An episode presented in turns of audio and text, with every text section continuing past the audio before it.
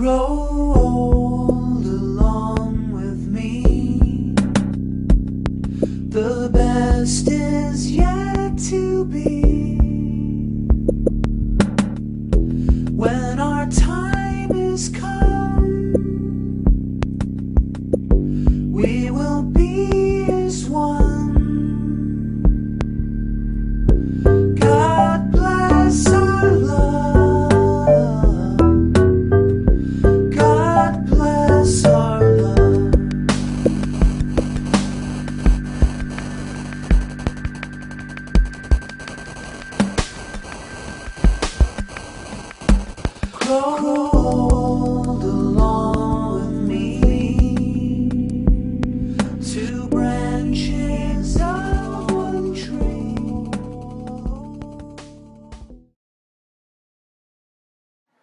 tardes, a esta hora ya 12 con 15 minutos.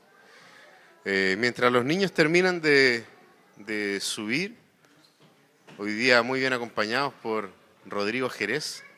Oren por Rodrigo, por favor, para que pueda cumplir bien con su, con su objetivo. Eh, quiero invitarlos, hermanos, a que puedan ustedes eh, abrir sus Biblias en el libro de Cantares, capítulo 2. Como hablábamos la semana pasada, eh, tenemos una, algunas predicaciones que van a ser más bien eh, temáticas, más que eh, lo que acostumbramos aquí en Iglesia 1 de ir eh, versículo por versículo, más que expositivo, va a ser temático. Y esta es la segunda parte de, eh, del versículo 15 del capítulo 2 del libro del Cantar, de los Cantares, que ya la semana pasada lo leímos, pero que eh, está aquí en la proyección o lo pueden encontrar en sus Biblias. Y son estas par de líneas, eh, doy lectura a ellas. Cantares 2.15, atrapen a las zorras, a esas zorras pequeñas que arruinan nuestros viñedos, nuestro viñedo en flor. Les voy a pedir que podamos orar antes de comenzar. Padre Celestial, damos gracias a ti por la oportunidad que tú nos das de poder indagar en tu palabra lo necesario para vivir nuestras vidas de la manera en la cual tú has diseñado.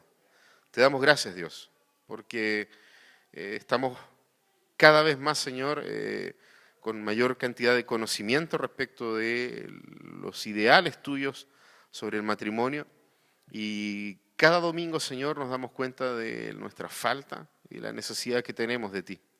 Es por eso, Dios, que al volver a acercarnos a tu palabra, pedimos, Dios, que nos ayudes, que ilumines nuestra mente, nuestro corazón, para poder, Señor amado, recibir de ti lo que tú, Señor, has dispuesto para nosotros. Oramos en el nombre de Cristo Jesús. Amén.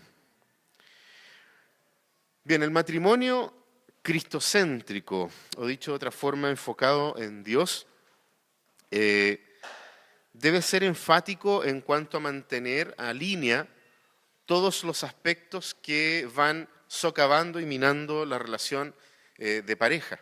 Es necesario y creo que cuando eh, se escribe estos este versículo y que está en medio de algunas eh, cosas que dice eh, el, el novio y otras cosas que dice la novia, eh, si ustedes leen los versículos anteriores, inmediatamente anteriores e inmediatamente posteriores al versículo 15, se van a encontrar justamente con una dinámica que manifiesta la diferencia entre hombre y mujer, cómo el hombre y cómo la mujer ven las cosas. ¿ya? Y eh, claramente este versículo que está, eh, digamos, en que hemos estado reflexionando la semana pasada y esta semana, es una advertencia que muchas veces se pasa por alto. Y probablemente la persona, el autor del libro que estamos siguiendo eh, como referencia, que es Daniel Akin, en un libro que se llama Exposición del Cantar de los Cantares, justamente enfatiza esto, Con, dos eh, capítulos de su libro, en los cuales él inmediatamente eh, revela varios asuntos o varios, eh, varios hechos, varias cosas que suceden dentro del matrimonio y que efectivamente son como estas pequeñas zorras que van y se meten en medio de los cultivos y se comen entonces los brotes o se comen eh, la, fruta cuando está recién, recién, recién comenzando. Eh, es interesante sí ver de que en el hebreo bíblico al menos no hay una diferencia mayor en el significado o en la palabra, en la palabra que es usada como zorra o zorro en esta, en esta parte de la escritura. ¿ah? Si bien es cierto, lo habla de, un, digamos, en un aspecto femenino, pero hay una traducción que eh, me llamó mucho la atención y por eso se las quería compartir, y lo traduce como los chacales. Los chacales o las zorras. ¿Cuál es la idea finalmente de Salomón? Eh, Jonathan la semana pasada nos hablaba de esto, pero la idea finalmente de Salomón es justamente poder decir, hay cierto tipo de animales, como él ha ya mostrado anteriormente, la relación matrimonial, ¿ah? eh, diseñada por Dios como una viña. ¿eh? Como una viña, ¿por qué? Porque entendemos que de ella podemos extraer el jugo de uva que se transforma en vino, y el vino, como dice el Salmo 104, trae alegría al corazón del hombre. Desde esa perspectiva, Salomón está diciendo el matrimonio nos trae alegría. La relación de pareja nos trae alegría. Ha sido algo diseñado por Dios. Y por eso hay que cuidar tan vehementemente lo que sucede en esta viña. Y que finalmente cualquier cosa que venga a intrometerse en medio de la relación de pareja puede justamente socavar lo que puede llegar a ser el matrimonio.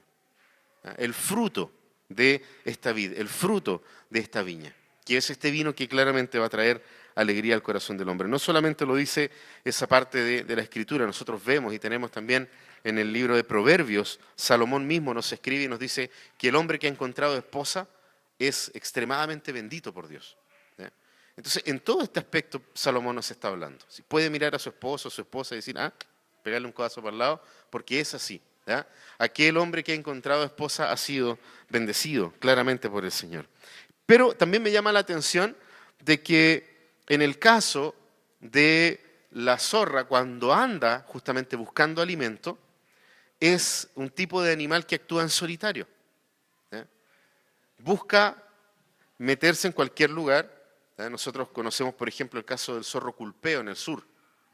Los, que, los que han tenido la oportunidad de conocer eh, el sur saben, o que conocen gente de campo, saben lo difícil que es para ellos y cómo tienen que cerrar bastante bien los gallineros, por ejemplo, para que justamente los zorros no entren y se coman no a las gallinas, sino que a los huevos y a los pollos. ¿eh? ¿Por qué? Porque la zorra es un animal pequeño ¿eh? y con una gallina difícilmente se podría enfrentar.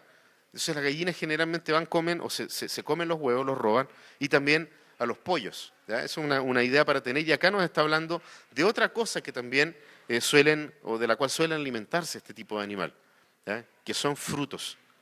Son frutos y en el caso del chacal, me llama mucho la atención eso, si nosotros tomásemos esa palabra y tomáramos una decisión al traducir esta parte de la escritura como los chacales o un chacal, los chacales siempre actúan en equipo, siempre actúan en conjunto. Y si se fijan ustedes, sea cualquiera de las palabras que nosotros usemos, la representación que está haciendo Salomón es bastante buena. Porque tú puedes decir, de todas las cosas que nosotros hemos hablado acá y de todos los problemas que enfrenta un matrimonio, uno, no hay problema, es uno. Pero es como una zorra, puede llegar y socavar tu matrimonio. Peor aún si es como los chacal que actúan en equipo. Pueden ser muchos de los temas expuestos acá. Y aún mayor cuidado entonces debiésemos tener como hijos de Dios para cuidar nuestro matrimonio. Ahora, Lamentablemente, nuestra sociedad moderna, ¿ah? o postmoderna inclusive, nos ha estado eh, haciendo tragar esta idea de la guerra de los sexos.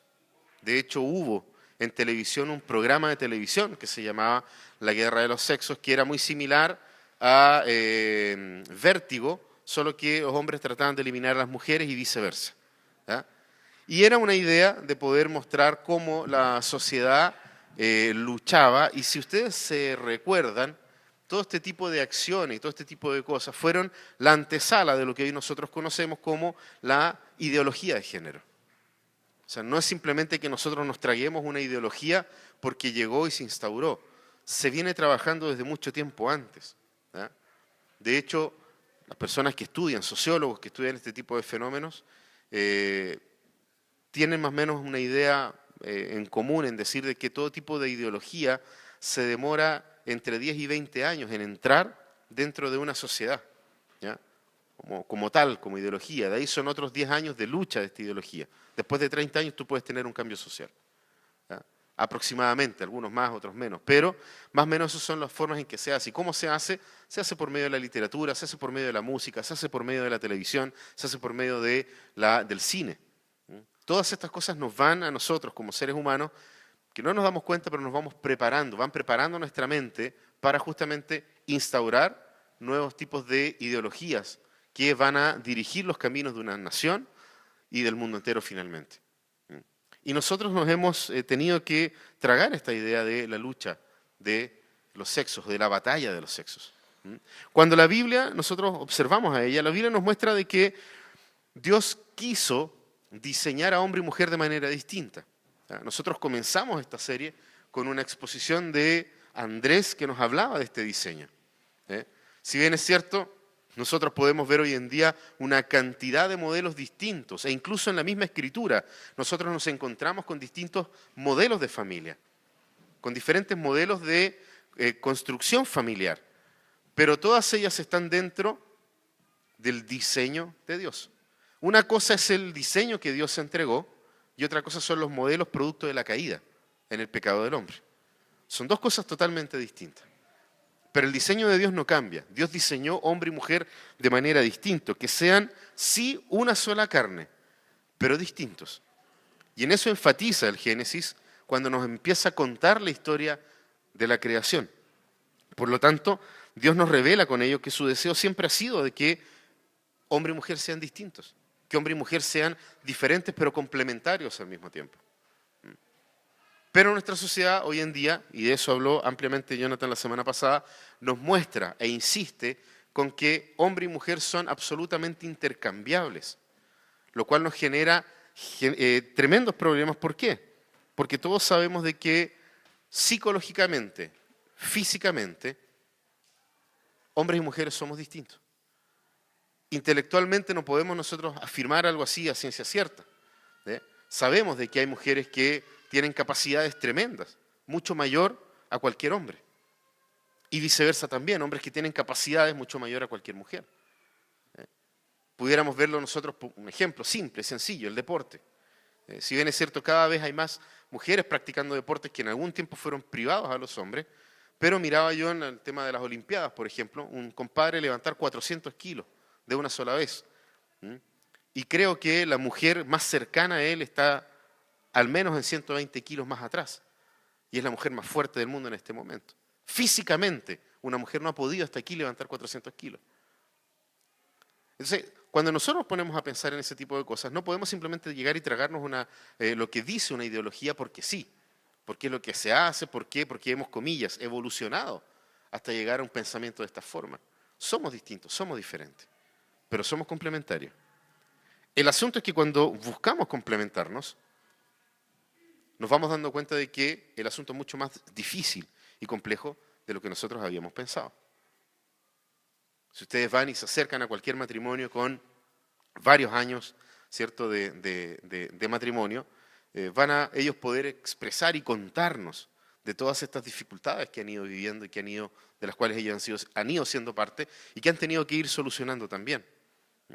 Si ustedes preguntan, en contraste a un matrimonio que está recién casado, probablemente la situación va a ser distinta. Y están en un periodo, algunos de ellos, en el cual miran hacia el costado, miran hacia el lado y dicen, no era lo que yo pensaba. ¿Mm? Eso se pasa como al quinto año, más o menos. De ahí en adelante ya tú vuelves a decir, sí, era lo que yo esperaba. ¿eh? ¿Por qué? Porque como nos decía también Jonathan la semana pasada, es necesario conocer para amar. No hay posibilidad de amar sin conocer. Y, sorry, pero en dos, tres años de matrimonio, no importa si por este siete años, ocho años, diez años, de matrimonio, ahí recién empezás a conocer a la persona. Y te vas dando cuenta de cómo la persona es. Entonces, cuando buscamos nosotros complementar estas cosas que son distintas, nos vamos dando cuenta de que es absolutamente complejo. Y lo que Porfa, eh, Nico.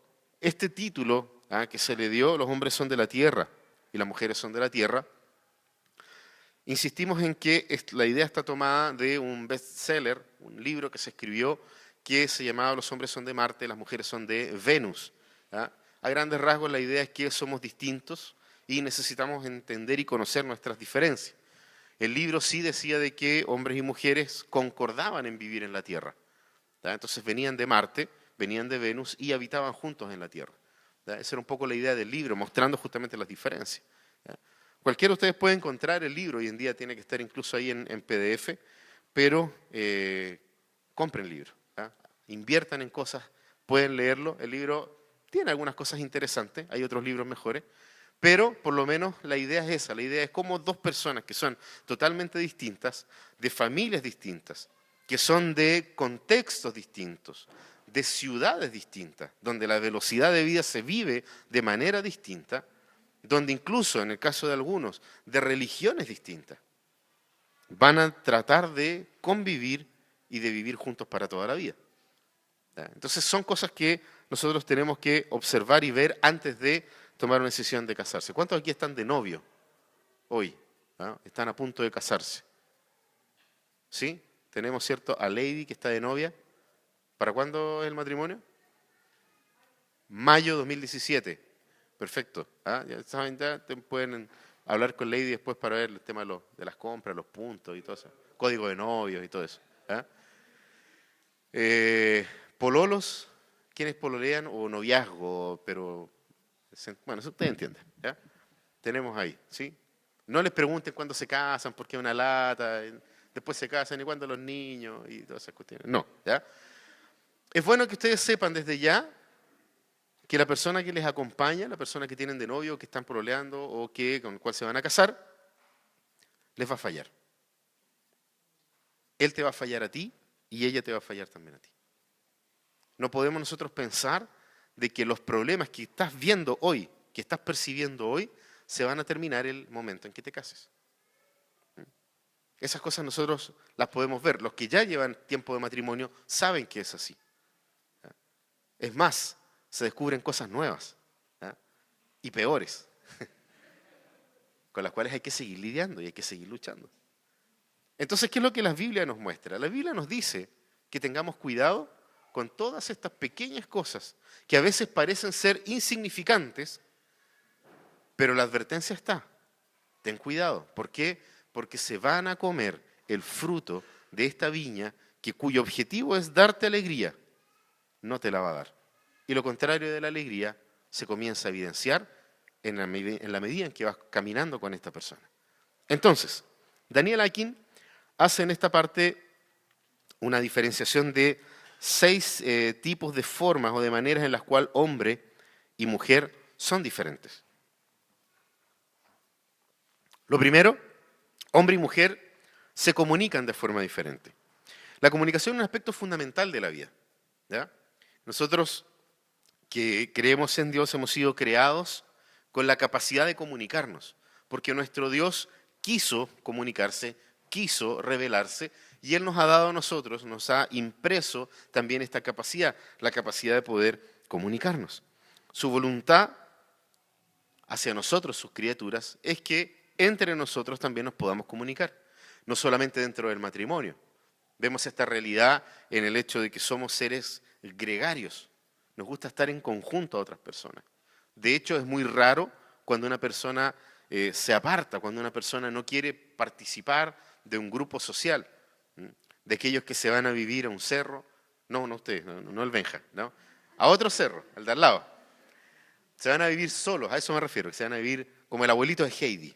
¿ah? Esa, esa, esa, idea. Es muy raro ¿ah? que la gente hoy en día viva de esa forma, porque somos seres creados para poder estar en comunión y a su vez poder relacionarnos en la comunicación.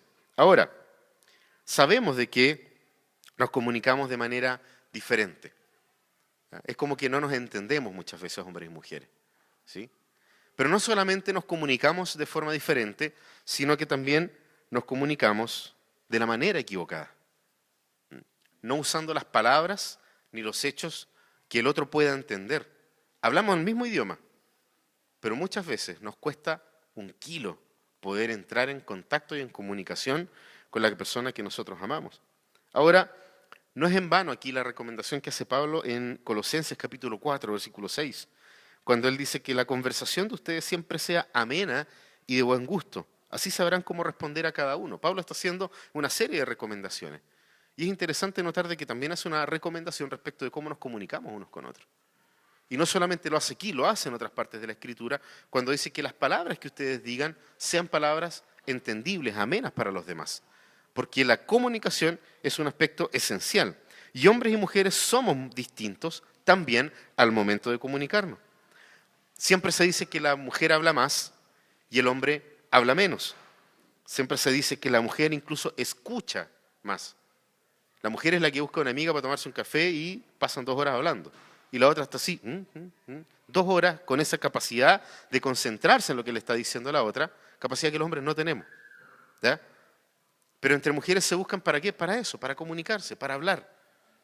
Porque les es más natural y fácil. En que hablo, hablo harto, también escucho harto. Puedo hacerlo. ¿eh? Pero en el caso del hombre es como súper corta la comunicación. ¿Eh? Algo más corto que una conversación entre dos amigos que no se ven hace mucho tiempo. Entonces, hola, ¿cómo te Bien, compadre, oh, genial, bacán, ¿cómo te ha ido? Oh, bacán. ¿Y tú? No, bien. Bien, pues, vale, nos vemos, chao. Y listo. Y con eso es suficiente. Se vieron, están bien, ¿ah? Y claro, de ahí de pronto se entra un poco en, algunos detalles. Los hombres en ese sentido somos, somos más simples, ¿ah? o más simplones, como dirían algunas mujeres. Pero digamos lo más simple. Pero el hecho es que nosotros nos comunicamos de forma distinta y cuando nosotros no entendemos esa parte de que nos comunicamos de manera distinta, muchas veces se comienzan a generar problemas en el matrimonio. ¿Por qué? Porque si el hombre habla poco y ella habla mucho, probablemente se va a generar en algún minuto eh, ese estado eh, de, como que el hombre está en un estado beta. Está ahí presente, pero no está. ¿Mujeres les ha pasado eso? Y ustedes le están hablando y tienen que decirle, pero me estáis escuchando, ¿no? Ah, sí. Y están ahí hablando, hablando, hablando, hablando. Ahora, el hombre, ¿qué es lo que retiene? Un par de cosas de lo que la mujer te dijo, y claro, se te olvidan los detalles. ¿eh? Es, eh, es, evidente que se te olvidan los detalles. Pero cuando el momento ella te pregunta algo, tú le dices lo importante, y sí, sí, hay comunicación. Pero, ¿de qué es lo que generalmente se quejan las mujeres? De que no te acuerdas de los detalles. No te acuerdas de los, de los detalles de la conversación. Tú estás contando una historia, no, mira, salimos de vacaciones, estábamos en el aeropuerto y se nos quedó la billetera, no, la billetera no era, era tu bolso. Ah, sí, mi bolso, sí, se me quedó el bolso, el bolso rojo, el bolso rojo. Y no nos dejaron pasar por Policía Internacional. Y ahí se mete ahí y dice, no, pero es que el tipo era pesadísimo. Hubieras visto cómo era de pesado el tipo que estaba en Policía Internacional. Porque nosotros llegamos, y yo le estaba diciendo, porque antes, y empieza, formas de comunicar distintas. Que si, no que si nosotros no tenemos la capacidad de empatía, claramente van a ir socavando nuestras relaciones. Porque imagínense esto repetido el resto de tu vida. Ese es el punto. Si como hijos de Dios creemos en el matrimonio para toda la vida, tenemos también que entender que este tipo de situaciones se van a repetir para toda la vida. Y es muy común escuchar, tanto en la psicología como en la consejería, mujeres que al momento de que la relación se rompe, quejas como, es que mi marido no me escucha. O que te diga, me sucede, me pasa, o me pasan cosas con otra persona que sí me escucha. Este tipo de situaciones son las que llevan, por ejemplo, a muchas mujeres a enamorarse de su psicólogo, a muchas mujeres a enamorarse de su entrenador en el gimnasio, a muchas mujeres a enamorarse de otra persona que no es su esposo. ¿Por qué? Porque él no la escucha, porque él no la entiende, porque él no pasa tiempo escuchándola. Si ustedes se fijan, es mucho más grave si nosotros proyectamos esto en el tiempo. Por eso la recomendación de poder decir tengamos cuidado en el momento de comunicarnos también. Lo importante es que exista comunicación. Y ahí nosotros entendemos que mientras más comunicados podamos estar, mientras más tiempo pasemos en la conversación, respetando estas diferencias, porque de eso se trata, no se trata de tratar de armar un, ideal de eh, un poco tuyo y un poco mío. Se trata de volver a lo que realmente cada uno es respetando las diferencias. Respetando que la mujer habla mucho y que el hombre habla poco. Pero el hecho de que nos podamos mantener nosotros unidos en comunicación. Ya lo decía, ¿cierto? El recordado conjunto vocal Aristía. No sé si ustedes se acuerdan de ese grupo. ¿ah? Muy malo por lo demás. Cantaban bonito, ya, pero eran muy malos. Aristía decía, para que no se muera este amor, aprendamos a vivirlo entre dos, no dejar que se corte la comunicación. Búsquenlo, la canción está ahí en, YouTube. ¿ah? Los que se rieron es porque se acordaron de la canción. ¿sí? Y eh, se acuerdan también de eh, las otras canciones que tenía este, este grupo. Comunicarse, esencial, fundamental, para no tener el problema de que por algo tan pequeño como la falta de comunicación, nosotros tengamos un matrimonio que vaya a fracasar. Que nosotros tengamos una relación matrimonial que vaya a fracasar. Cierro esta parte recordando lo que dice Proverbios 16, versículo 24. Panal de miel son las palabras amables, endulzan la vida y dan salud al cuerpo esforcémonos por comunicarnos mejor. ¿eh? La invitación que se hace es justamente poder nosotros buscar la manera de comunicarnos mejor. Conversar para aprender a comunicarse, sobre todo los que están recién empezando. Los que ya tienen más carrete de matrimonio pueden percibir cosas con solo mirar a la persona. ¿eh? Ahí llega un minuto en el cual tú simplemente ves, miras, escuchas incluso un tono de voz y sabes que la otra persona no está bien algo está sucediendo. Pero lo importante es poder comunicarse. Lo segundo, a lo cual nosotros podemos eh, notar como diferencias que necesitan ser complementarias, que hombre y mujer viven el romance de manera diferente. Para el hombre, el romance es sinónimo de sexo. No hay muchas alternativas. Para el hombre, romance, sexo. Está conectado. No, hay una, mayor profundización en lo que algo como la palabra romance puede llegar a significar. Si ustedes se fijan, en el caso de la mujer, el romance es algo mucho más amplio, que incluso puede incluir o no el sexo. La mujer no tiene el, problema. El hombre dice, cuando, cuando, cuando, piensa en romance, cuando piensa en romance, cuando piensa en estar enamorado, piensa necesariamente en sexo. La mujer puede prescindir de eso. ¿Por qué? Porque para ella son muchas otras cosas las que están en torno al romanticismo. ¿Mm? De hecho, es la mujer la que justamente es reconocida por ser más romántica que el hombre. ¿eh? El motivo por el cual la mayor cantidad de cantantes de canciones románticas son hombres. Porque son esos hombres los que dicen lo que las mujeres quieren escuchar. Pero las letras las escriben mujeres. Disculpen por echarles abajo muchas eh, fantasías con artistas y todo, pero las letras las escriben muchas mujeres. ¿eh? ¿Por qué? Porque ellas saben realmente lo que una mujer quiere escuchar. ¿Mm? Yo estuve trabajando muchos años eh, para algunas marcas de zapatos y fue un tremendo esfuerzo pensar como mujer. Fueron muchas conversaciones, me recuerdo con, con Esther y las amigas de ahí estaba tomando nota, tomando nota de todo lo que se decía. Porque después, claro, el momento de comunicar, una publicidad para una marca de zapatos, tenía que hablar como una mujer quería escuchar. ¿Eh? ¿Cómo, cómo, cómo lanzáis tú una campaña de zapatos primavera-verano? ¿Eh?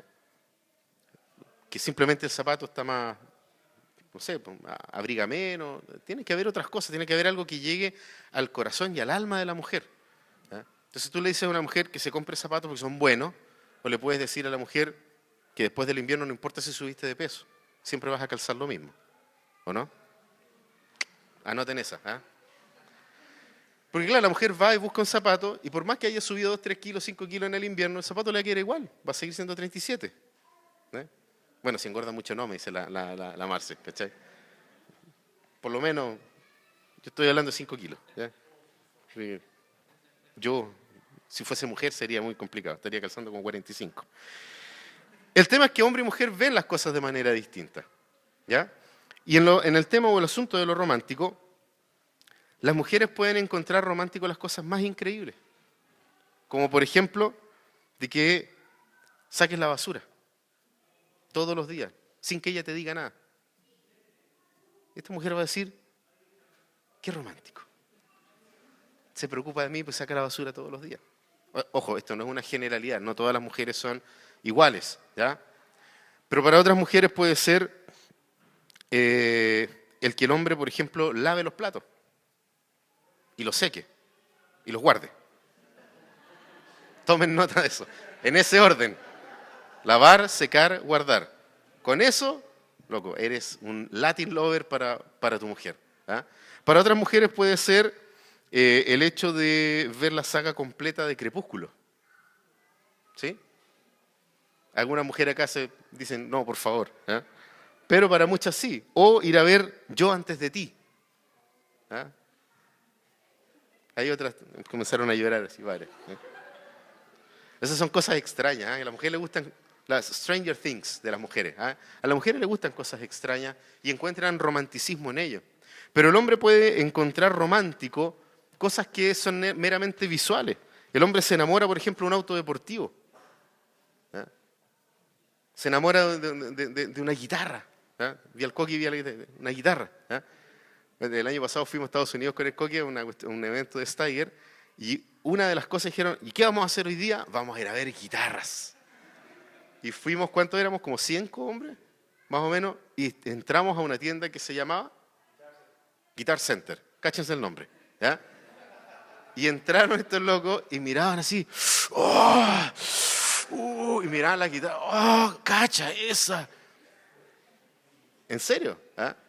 Porque el hombre es más visual en ese sentido. La mujer es más de escuchar cosas, de que se le digan cosas y viven la pasión y el romanticismo de otra manera. ¿ah? Eso explica el hecho de que exista éxito en artistas como Arjona.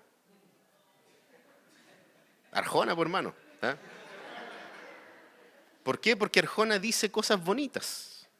¿ah? Meloso y todo lo demás nos puede desagradar a muchos, pero, pero el tipo vende, llena el, el, ¿cómo se llama? el Movistar Arena cuatro, cinco veces, cinco, cinco conciertos, 12 mil personas entran en el arena. Cinco veces lleno y estaba cantando Arjona. Entonces, la mujer vive el romanticismo en general. Yo aquí estoy hablando de la generalidad, y si bien es cierto, muchas veces las generalidades son odiosas, pero también nos ayudan a nosotros a comprender. Y aquí nosotros tenemos que asegurarnos de cómo es nuestra esposa en este aspecto cómo mi esposa vive el romanticismo. ¿Mm? Hay mujeres que probablemente ninguna de estas cosas que nosotros hablamos le va a llamar la atención. Pero anda a regalarle un buen libro. ¿eh? O simplemente invítalas a caminar. Y te vas a dar cuenta de cómo es tu esposa en este aspecto. En el sentido de cómo ella ve y cómo ella siente el romanticismo. Probablemente el romanticismo para muchas de ellas no sea ninguna de estas cosas y sea simplemente sentarse y tener una buena sobremesa después de comer. Pero ahí es donde está el punto. El hombre, como es más, más básico y simple en este tipo de cosas, no se da esos tiempos.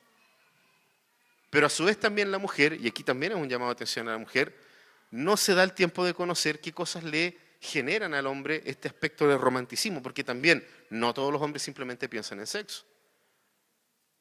¿qué otras cosas ah, o de qué manera tú podrías, si tu mujer te preguntan, ¿cómo es romántico tu esposo? ¿Qué, le gusta del romanticismo a tu esposo? ¿Qué cosas podrías tú responder? ¿Mm? Si le preguntamos a los hombres, probablemente te van a decir más cosas de las que las mujeres pueden decir de sus maridos. Porque bromas aparte y todo lo demás, la mujer, como se comunica más, tú tienes más posibilidades de saber qué cosas ella encuentra románticas. La idea es que si una vez que las descubriste, hazlas, No te quedes simplemente con saberlo. Pero hagamos el ejercicio al revés. Como el hombre habla menos, ¿sabes tú realmente qué cosas encuentra tu esposo románticas? ¿Conoces cuál es el romanticismo de tu marido? ¿El romanticismo de tu esposo? A los que se van a casar, ¿conocen cuáles son las formas de expresar el romanticismo el uno del otro? Probablemente los pololos es el momento en que más, más se miente en este aspecto el hombre es súper romántico y escribe cosas y le dice cosas. Eso se va a acabar el día después del matrimonio. Entonces por eso es necesario conocer cómo es el romántico de verdad, para poder nosotros mantener el día de mañana una eh, relación estable. No sé si ustedes han escuchado hablar de Gary Chapman, el autor del libro Los cinco lenguajes del amor. Lo pueden encontrar en varias librerías. Está barato porque es un libro ya antiguo. ¿A cuánto está el libro? ¿Cuánto? 3.950, ahí en Peniel. Pueden ir a comprarla, aprovechan de conversar con Ignar, ¿vale? Ojo, Gary Chapman escribe un libro que eh, él destaca 15 cosas que nos pueden ayudar a comprender la forma en que hombres y mujeres ven el romanticismo. El libro se llama Hacia un matrimonio que crece, o por lo menos una traducción eh, que, hago eh, abierta. No sé si el libro existirá, eh, es un libro que se escribió hace poco. Ahora, ¿quieren conocer la lista? Vayan a una nano iglesia porque las vamos a mandar para allá. No lo vamos a hacer aquí. Si quieren realmente saber esto, vayan a una nano porque ahí van a hacer lectura de estas 15 cosas. Nico, por favor. Lo tercero es que el hombre y mujer viven, vienen perdón, configurados de forma diferente. En Génesis 1.27 nosotros vemos que Dios nos configuró diferente en lo físico, en lo emocional y en lo psicológico. Ya había hablado de eso hace un rato atrás. Por ejemplo, la mujer que está eh, de novia o casada busca necesariamente sentirse valorada por su pareja. ¿eh? Si bien es cierto, ella se da valor a través de otros caminos, la que está en pareja busca tener valor por parte de su pareja. ¿ah? Si niega eso, entonces ¿para qué tiene pareja? Entonces, la mujer que está en pareja, que está de novia, que está eh, comenzando un noviazgo, que está casada, necesita el reconocimiento y el valor de parte de su esposo hacia ella. ¿eh? Y esto es algo que, en el caso de eh, lo que la Biblia nos muestra, llega el minuto en que el apóstol Pablo hace una comparación de cómo Cristo hace esto con la misma iglesia. Y advierte ahí a los hombres en Efesios de cómo esto debe ser así. Y dice entonces a los maridos, cuiden a sus esposas, ámenlas, como Cristo amó a la iglesia y se entregó por ellas. ¿eh? Y se entregó por la iglesia. De esa misma forma los hombres deben ser con sus esposas. ¿eh? ¿Por qué? Porque la mujer busca ese valor que se le da. Se siente nutrida cuando el hombre está justamente manifestando y mostrando el interés que tiene por ella. De nuevo, uno puede leer en, muchos libros las quejas de muchas mujeres cuando justamente el hombre no tiene estos cuidados con su esposa. ¿eh? Lo primero que se viene a la cabeza es, me descuidó. Y ahí entonces va y pone en Facebook una frase del principito, ¿eh? que hay que cuidar la rosa. ¿Sí? Fuera de broma, es verdad. Y ojo que el libro lo escribió un hombre tiene muchas cosas que sacar de la literatura. Sí, sí, podemos interpretarla de la misma manera, sí. Pero la Biblia a nosotros nos dice de que la mujer tiene esa configuración. La mujer necesita sentirse valorada y necesita sentirse valorada dentro del matrimonio por su esposo. No permita que otro hombre valore a tu mujer más de lo que tú la haces. Porque la advertencia que nos da la palabra tiende justamente a eso. En el caso del hombre, esta diferencia también debiese llamar la atención a aquellas mujeres piadosas que efectivamente quieren cuidar su matrimonio. Porque la configuración del hombre, el hombre tiene más que ver con, logros, con objetivos. ¿eh? Más que con simplemente esta cuestión de decir, me siento valorada o me están valorando como mujer. ¿eh? Trata de hacer eso con un hombre, te va a mirar raro. Porque el hombre se siente valorado en la medida que se le reconoce qué cosa, sus logros, sus objetivos cumplidos. ¿eh? Piensen ustedes, ¿quiénes son los mayores eh, jugadores de videojuegos? Son hombres. ¿Y qué es lo que busca un hombre siempre? Tú puedes estar la comida servida, el loco puede no haber comido en todo el día y no se va a sentar a comer hasta qué? Hasta completar la etapa. Completó la etapa y se fue a sentar a comer. Antes de eso, imposible. ¿Para qué hablar de un partido de fútbol? El hombre no se va a ir a sentar hasta que el partido termine, o por lo menos el primer tiempo. ¿Por qué? Porque para él es importante ver un logro alcanzado, un objetivo alcanzado. Y en eso el hombre se va sintiendo valorado. Son configuraciones distintas, pero que apuntan exactamente a lo mismo. Y en el caso del hombre en particular, hay un tema que es bastante sensible y que la Biblia también nos muestra respecto de cómo el hombre eh, necesita, más que necesita, ha sido configurado por Dios para poder eh, adquirir su, mirada, su forma de, comprender las cosas desde el cumplimiento de objetivos. Fíjense ustedes que uno de estos, este tema, o el mayor probablemente, o el más importante, tiene que ver con que el hombre es muy sensible con todo lo que tiene que ver con el proveer para su familia. Si hay un tema sensible para los hombres, es ese. Y no es algo que debiese nosotros admirar. 1 Timoteo 5.8 lo dice. El que no provee para los suyos, sobre todo para los de su propia casa, ha negado la fe y es peor que un incrédulo. Palabras fuertes para los hombres. Así imagínense ustedes, el hombre viene configurado con esto. Crea o no crea en Dios, viene configurado con esto. Por eso es nefasto ver un hombre que no hace nada por su familia.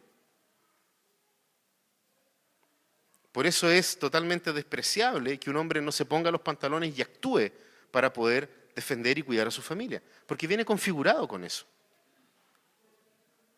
Y al momento de venir configurado con eso, claramente, yo aquí no estoy hablando de quién gana más, quién gana menos, no estoy hablando de eso. Estoy hablando de la configuración mental que Dios le dio a hombres y a mujeres para poder luego pensar en cómo nosotros complementamos estas dos cuestiones. Para poder trabajar y poder mantener un matrimonio. Entonces, imagínense, si la Biblia dice eso, es difícil sacarse esa configuración divina de parte de uno. De hecho, es imposible. ¿Cuál es el objetivo? Proveer para la familia. Saca a un hombre de esa cuestión. No vas a poder. Y todo lo demás está configurado en una situación más o menos similar. El hombre necesita cumplir objetivos. ¿eh? ¿Cuál es el mayor reto que le puedes dar a un hombre? Darle una tarea que no sepa hacer. Difícilmente se va a dar por vencido. También lo dice una canción romántica, ¿no? ¿De quién? Ni cacho el cantante. Yo no me doy por vencido. Fonsi, Luis Fonsi, gracias. ¿eh? Un hombre no se va a dar por vencido hasta lograr un objetivo. Entonces, ¿cómo nosotros logramos de que una, estas dos personas que son distintas, estoy solamente mostrando algunos ejemplos de configuración distinta, pero es necesario de que nosotros comprendamos mutuamente nuestras configuraciones diferentes. En el caso de la mujer, siempre atención al poder estar atento a lo que ella te está diciendo, porque cuando la mujer te está hablando, le está hablando desde acá adentro, te está hablando de los sentimientos, te está hablando desde el corazón. Por el contrario, el hombre, cuando mujer, cuando el hombre no te habla, cuando lo ves distante, no es porque no te pesque, probablemente tiene un tremendo problema, solamente que no te lo ha dicho o no te lo quiere expresar. Pero se lo come ahí solito y, está, y aquí está tratando de maquinar cómo solucionar. No importa si el problema en la casa, si el problema es en el trabajo, si el problema con un amigo. Si tú ves un hombre que está contestando como un cromañón, es un hombre que está con alguna preocupación encima. ¿Cómo contesta un hombre cromañón? Mm, mm, mm, Mi hermano es cromañón. Saludo al Pablo, no está aquí, así que no voy a hablar, mal, no voy a hablar mal de él. ¿ah? Cuando un hombre te habla en monosílabos, ahí, está el Pablo, gracias, está sentado. Cuando un hombre te habla en monosílabos es porque su configuración mental le está diciendo, estás con un problema, tienes que estar alerta, tu cabeza tiene que estar funcionando en la solución del problema.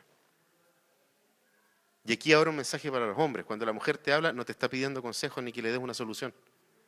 Por favor, date el tiempo y escucha. Porque la mujer cuando quiera una solución o cuando quiera tu opinión te la va a pedir. ¿Ya? Te la va a pedir. Pero hay muchas veces en que tu mujer lo único que va a querer es que tú la escuches. Y que estés ahí, atenta. Vamos entonces avanzando con lo siguiente. Ah, solamente un detalle que me llamó mucho la atención cuando estaba buscando justamente eh, en la escritura qué cosa se nos hacía referencia de esto. Y aquí yo creo que es necesario recordar, Efesios tiene mucho, mucho que entregarnos para poder entendernos dentro del matrimonio. Y en Efesios capítulo 5, en el versículo 33, dice, cada uno de ustedes ame también a su esposa como a sí mismo, y que la esposa respete a su esposo.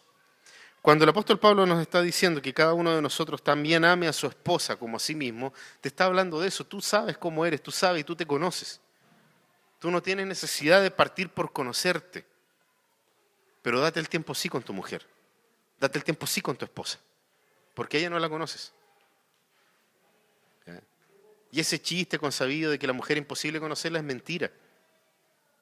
Es un ser creado por Dios, a imagen y semejanza de Dios. Es posible comprender a una mujer. El tema es que no nos damos el tiempo para hacerlo. No nos damos el tiempo para hacerlo. Y sabes, te digo una cosa, la vas a poder entender, pero te va a tomar toda la vida hacerlo.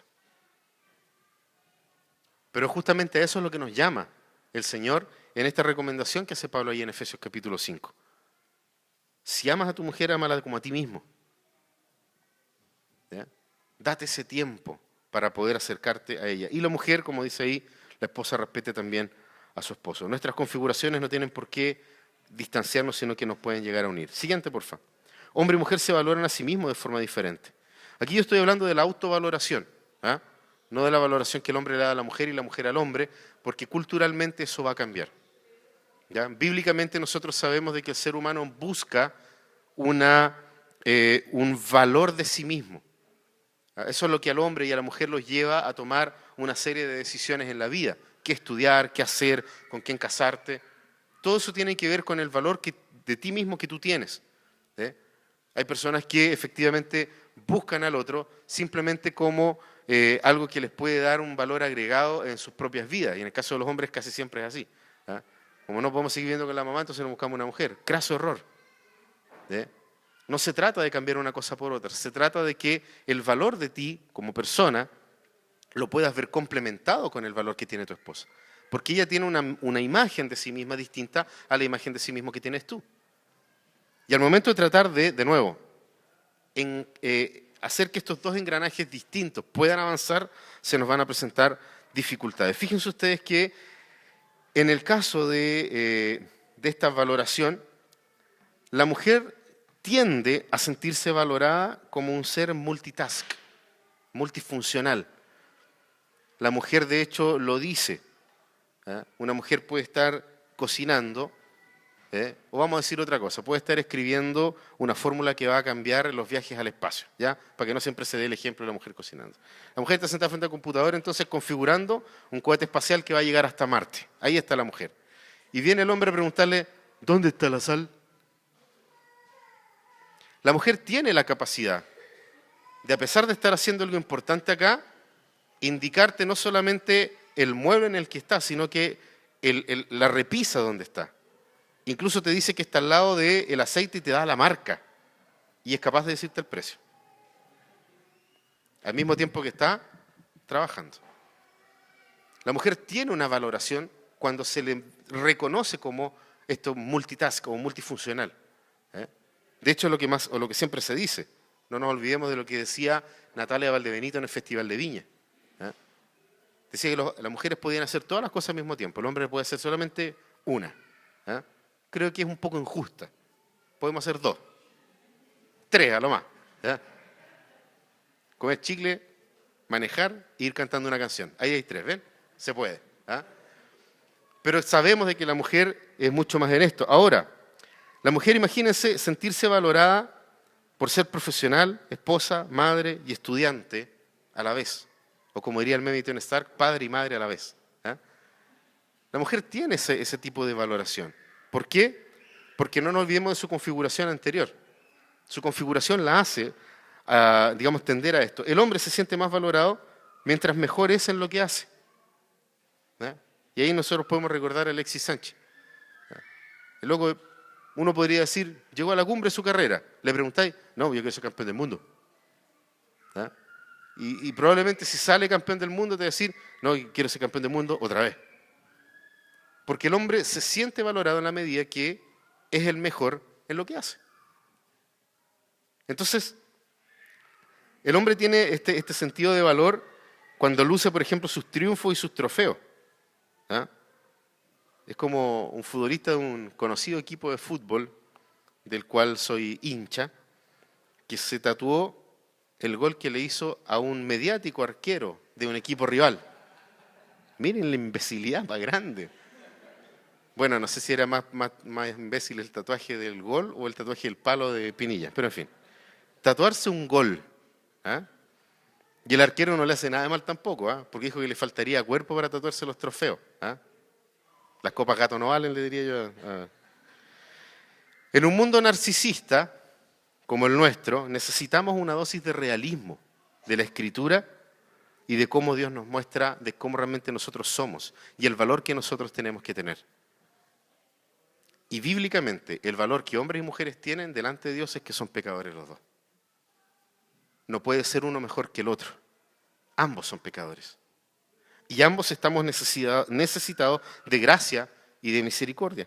Solamente una identidad basada en Cristo nos va a ayudar a nosotros a tener y obtener valor en las cosas que no son de este mundo, sino que son las cosas que Dios nos ha dado en el momento en que Cristo murió y resucitó entre los muertos por cada uno de nosotros. Porque muchas veces la discusión en el matrimonio comienza por las diferenciaciones en el valorizarse el uno al otro. Y sabes que probablemente puedes tener una esposa, un esposo, que no te dice muchas veces el valor que tienes. Pero si tu vida va a fracasar profundamente por causa de eso, no te estás aferrando a aquel que te dio valor de verdad. Hombres y mujeres por igual.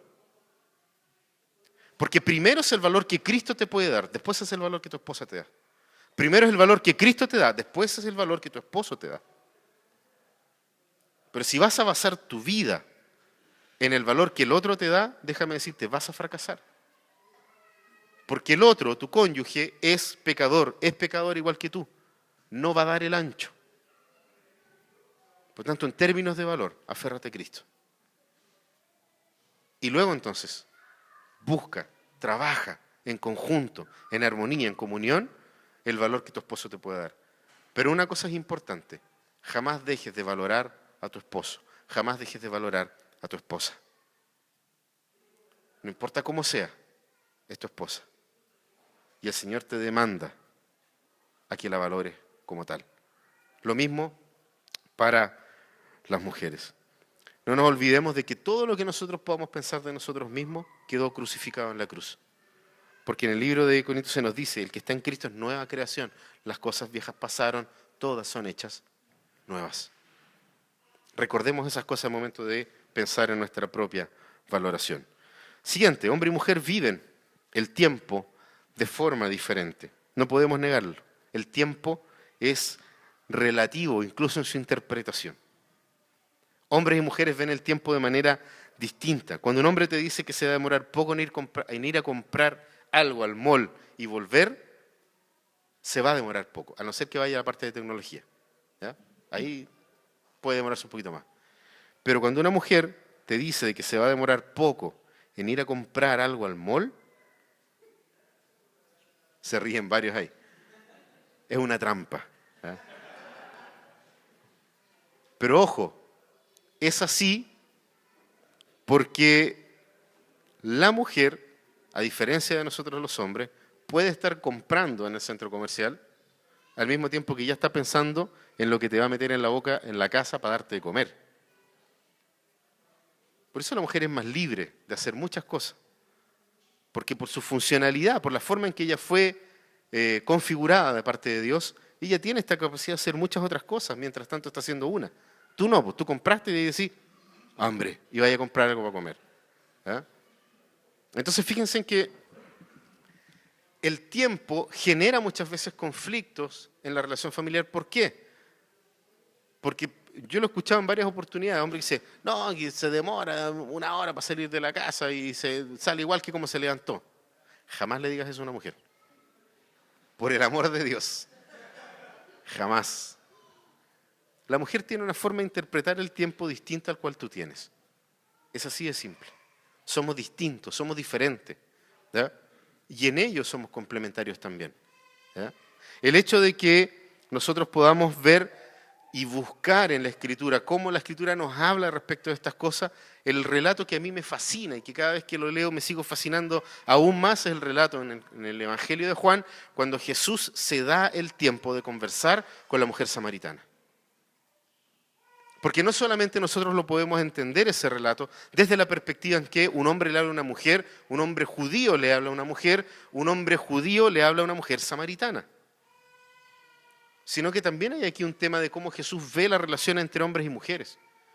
Y cómo puede Jesús preocuparse de los pequeños detalles, como por ejemplo sentarse y escuchar.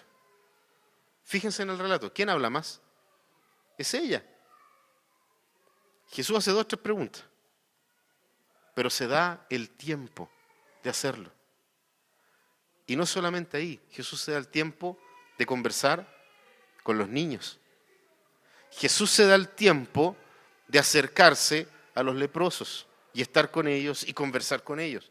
Jesús se da el tiempo, algo que nosotros los hombres no hacemos. Porque nos damos los tiempos para qué, para las cuestiones que nos gustan a nosotros, jamás para el otro. La mujer es distinta en ese sentido. Cuando una mujer te dice que no tiene tiempo es que de verdad no lo tiene porque ha gastado su tiempo de buena forma en otras cosas. En una amiga que necesitaba de, auxilio, en tus hijos que necesitaban algo a última hora para las tareas, en algún asunto de urgencia del trabajo. Somos distintos, incluso en eso, en cómo vemos el tiempo. Entonces, nosotros necesitamos entender como hombres y como mujeres, de que, primera cosa, el tiempo no es dinero. El tiempo es un regalo de Dios. Saquémonos esta idea de que no, no puedo perder mi tiempo porque mi tiempo vale. ¿Qué vale? ¿Has sacado la cuenta? Divide la cantidad de horas que trabajáis por tu sueldo y te vas a dar cuenta de lo que vale tu hora. De hecho, jamás me voy a, jamás me voy a olvidar de una situación en particular, una persona, un hombre, un empresario, muy ocupado, sin tiempo, en donde un hijo pide una cita en su oficina y le pregunta a su papá cuánto gana, lo divide por la cantidad de horas, saca su billetera y le dice, toma, quiero que me vendas una hora de tu tiempo. Si tan importante es el tiempo para ti. Eso llevémoslo a lo que es la relación de pareja. ¿Cuánto tiempo invertimos los unos con los otros? ¿Eh? Y esto en todo, en todo, en absolutamente todo, incluso en el acto sexual. Hasta en eso nosotros necesitamos darnos tiempo. ¿Por qué? Porque vemos el tiempo humanamente y tenemos que empezar a verlo como Dios nos dio y nos regaló el tiempo. Aprovechen bien su tiempo, sí, aprovechenlo bien. Porque el tiempo no es dinero, el tiempo es un regalo de Dios. El tiempo no se pierde en una conversación, el tiempo se gana en ella. Tú ganas tiempo cuando te dedicas a escuchar, cuando te dedicas a conversar. El tiempo tampoco pasa rápido. Saquémonos la idea de que el tiempo pasa rápido. El tiempo necesariamente se va a ir quedando pegado en tu piel a la altura de los ojos en forma de arrugas, demostrándote que lo más valioso que has tenido en tu vida ha sido pasar tiempo con aquella persona que amas. El tiempo no pasa, se nos queda pegado en el cuerpo. A veces duele más que, que a otros, ¿ah? los que somos más viejos. Pero el tiempo no pasa. El tiempo no se pierde. El tiempo no es dinero. El tiempo es un regalo que Dios nos ha dado para fortalecer nuestras vidas matrimoniales. Grabemos esto en nuestro corazón. Salmo 90, 12. Enséñanos, pide el salmista, a contar bien nuestros días para que nuestro corazón adquiera sabiduría. El tiempo. ¿Cómo estás usando tu tiempo con tu esposa? ¿Cómo estás usando tu tiempo con tu esposo? ¿Mm? Aprovechemos bien nuestro tiempo. Y por último, hombre y mujer, eh, hombre y mujer perdón, crían a los hijos de forma diferente. Las mujeres se sonríen, las veo desde acá. ¿ah? Se ha viralizado, ¿cierto?, estas fotos de la crianza papá versus mamá. No sé si lo han visto por ahí. ¿ah? Muestran a la mamá, el niño con un cuaderno, ¿cierto? Muy ordenadito, ¿sí? Tiempo con el papá, cabro chico colgando por una cuerda desde el techo. ¿ah? Eh, y cosas que hacen los papás con los hijos. ¿O no, Camayi? Sí. ¿eh? Eh, los hombres y mujeres criamos a los hijos de forma distinta. Entonces, fíjense ustedes, la crianza que nosotros tenemos en nuestros hogares va a necesariamente permear la crianza que nosotros estamos entregando a nuestros hijos. Entonces no solamente tenemos aquí el conflicto de que son dos personas que piensan distinto y que están criando a un hijo de manera distinta. Son dos historias familiares las que tratan de encontrarse para criar un cabro chico. Pobre cabro chico. Pues tiene que cargar finalmente con los errores y con los aciertos de la mamá, de la abuela, de la bisabuela, de la tatarabuela, de la tatara, tatarabuela. Y el cabro chico al final trata de ser alguien en la vida a costa de todas estas cosas, donde papá y mamá van a educar de manera diferente. Abriga al niño porque van a salir a la calle. Ah, yo vengo del sur, ¿para qué lo vamos a abrigar? Que tome frío el cabro chico, para que, para que aprenda lo que es la cuestión. ¿Ah? No, no. El niño es un ser distinto a ti incluso. ¿Ah? Es diferente a ti. Entonces es necesario también como nosotros entendemos la manera de criar a, nuestros, ojo, nuestros hijos. ¿ah? Porque generalmente cuando el cabro chico se porta mal, ¿de quién es hijo? Del papá. ¿Ah? Mira, ahí está tu cabro chico. ¿ah? Igual a ti. ¿Sí? Pero cuando se porta bien, le va bien en el colegio, como la mamá. hay algunas ideas muy locas de esto. Claramente esto no siempre es así, a veces al revés. Y sería bueno que las mujeres levanten a alguien la mano y que así, en mi caso es al revés. Pero son formas distintas tratando de educar a un nuevo niño. ¿Qué es lo que nos dice la Biblia respecto de esto? La Biblia nos habla constantemente de la educación de los niños. Probablemente uno de los textos más recordados es aquel que dice, instruye al niño en qué? En su palabra. Y aunque fuere viejo, no se apartará de ella. ¿Eh? ¿Por qué? Porque para el matrimonio cristiano, la crianza no está basada en mis experiencias y tus experiencias para que sean las experiencias de un cabro chico, sino que tienen que estar basadas en lo que la Escritura nos dice. Ahí viene la importancia que nosotros aquí, por lo menos en Iglesia 1, le damos a que los papás puedan y se den el tiempo de poder subir alguna vez arriba y ayudar en la clase con los niños. ¿Por qué? Porque es necesario que te vean. Es necesario que vean a sus papás dando una clase y a los papás de sus amigos también dando una clase. Porque hay algo que une a estas familias que son distintas, la palabra del Señor. La palabra de Dios es lo que finalmente une. Podemos ser, insisto, modelos distintos de familia. Aquí pueden venir niños que son traídos por sus tíos. Y de hecho, hay tíos que constantemente traen a sus hijos a la iglesia, porque los papás no están ni ahí. Y estos tíos lo único que quieren es que estos niños crezcan con el conocimiento del Señor. Es un modelo que el niño está viendo. ¿Y qué es lo que él ve que une a todas estas familias, todas distintas? La palabra de Dios, la palabra del Señor. Entonces no, no, no, no caigamos en el error de aceptar todo lo que nuestra sociedad dice respecto de la educación y de la crianza de los hijos. Que el colecho, por una parte, que la, rigidez absoluta por el otro. Veamos lo que la Biblia nos dice. ¿eh? Porque, ojo, ambos lados, hombres y mujeres, caemos en la idolatría cultural cuando simplemente nos agarramos de estas cuestiones y las abrazamos a rajatabla y decimos, no, no hay otra cosa, a mí me educaron con, demasiada eh, severidad, entonces ahora yo voy a ser totalmente permisivo. Puedes hacerlo, pero no es lo que la Biblia te dice que tienes que hacer. Volvamos a lo que la Escritura nos quiere decir respecto de la educación de los hijos. ¿Están en desacuerdo de algo de cómo se debe educar a un niño? Entonces acerquémonos a la Escritura y veamos cómo ella nos dice que los niños deben ser educados y enseñados. Puedes escuchar, sí, consejos, gente que te hable, incluso tú puedes ver y observar y en algún minuto uno dice, sobre todo con, las personas que ya tienen sus hijos grandes, sus hijos adultos. Y uno dice, ¿cómo lo hizo para educar a esos cabros chicos? ¿Eh?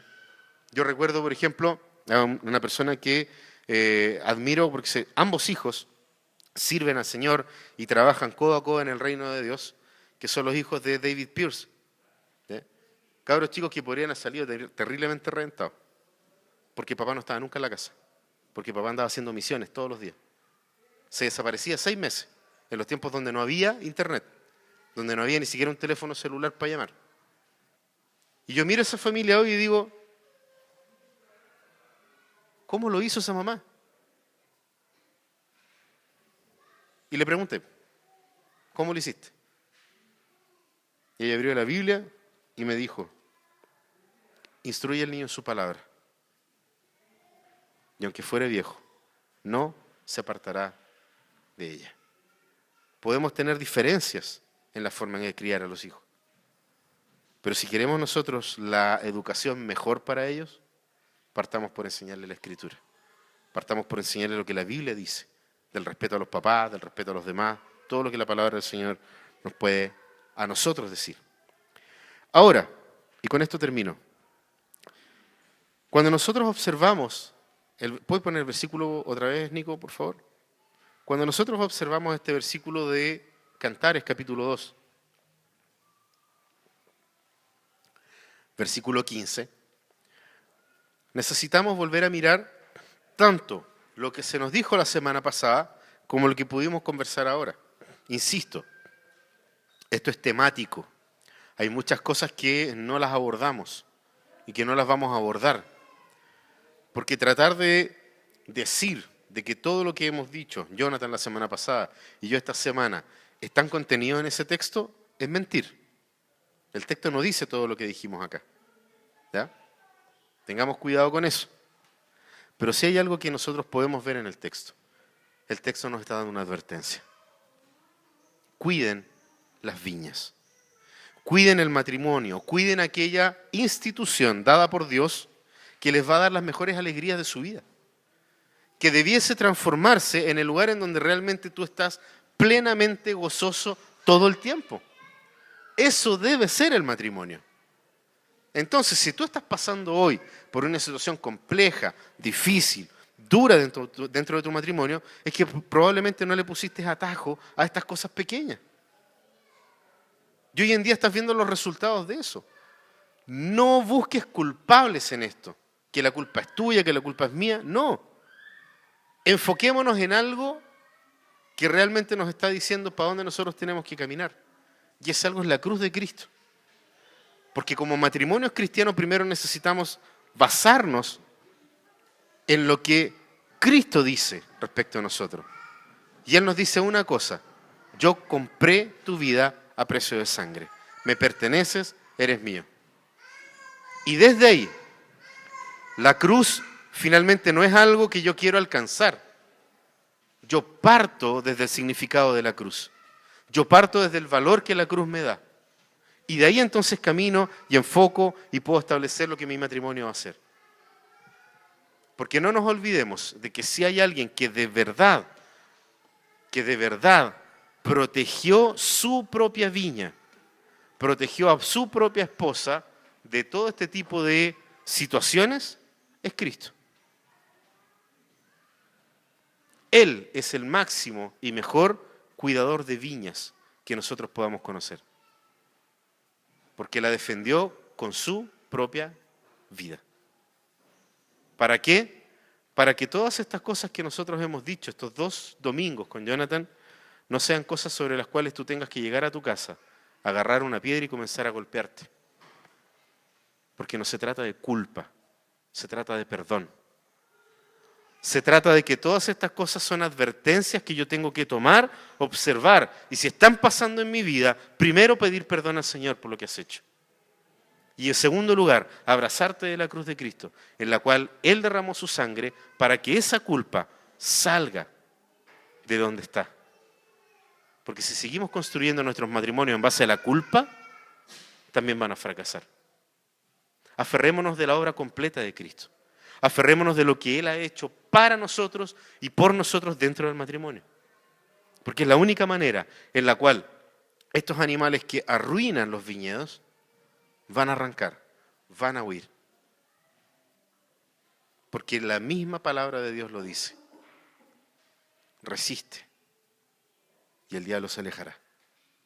Resiste en su palabra y el diablo no va a tener nada que hacer contigo. Resiste. Y la única manera de resistir es aceptando que Jesucristo pagó el precio por ti. Os invito a que podamos orar. Padre Celestial, damos gracias a ti por nuestros matrimonios, por nuestras relaciones de noviazgo, sobre las cuales, Dios amado, te pedimos que tu gracia y tu misericordia puedan obrar de manera perfecta. Padre Celestial, rogamos a ti que ninguno de estos elementos ajenos a una vida de matrimonio normal, natural,